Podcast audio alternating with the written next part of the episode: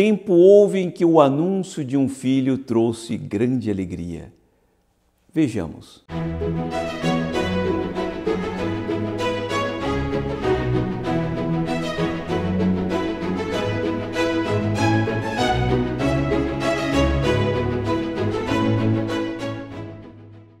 Queridos amigos, salve Maria.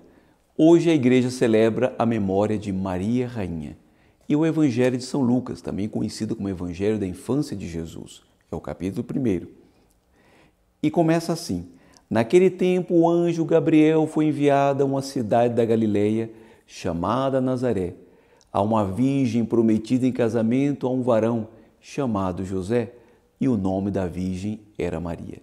E continua o Evangelho o anjo entrou onde ela estava, ela é Nossa Senhora, e disse: Alegra-te, cheia de graça, o Senhor está contigo.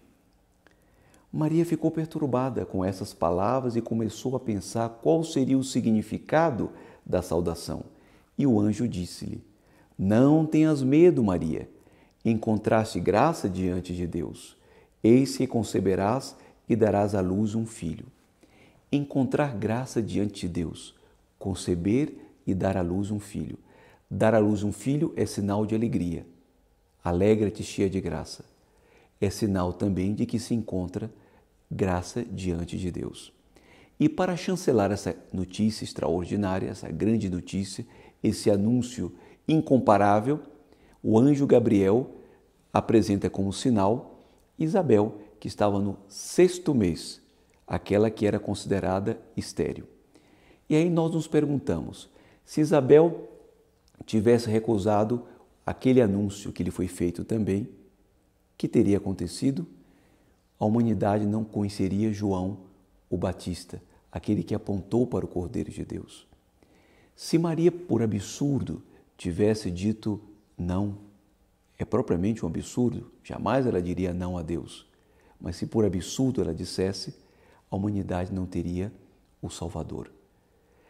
Assim, o anjo, ao receber a resposta de Nossa Senhora, eis aqui a escrava do Senhor, faça-me segundo a tua palavra, o anjo diz: para Deus nada é impossível.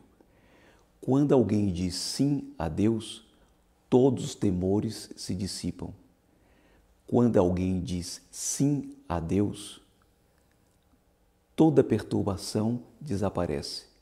Quando alguém diz sim a Deus, nada é impossível. Por isso, vamos pedir a Maria Rainha para que ela, do alto dos céus, alcance para todos os homens e mulheres no mundo inteiro essa capacidade, mais ainda, essa disposição de sempre dizer sim a Deus sem temer as consequências. Porque no momento em que os homens se fazem escravos da vontade de Deus, eles alcançam a verdadeira liberdade. Nada é impossível àqueles que diz, para aqueles que dizem sim a Deus.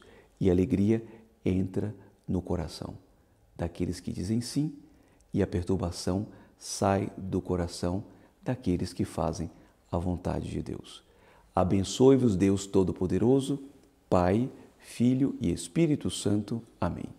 Até amanhã, se Deus quiser. Se você gostou desse vídeo, deixe seu like e não se esqueça de se inscrever no canal e ativar as notificações para não perder nenhum de nossos vídeos. Comente e compartilhe com seus amigos.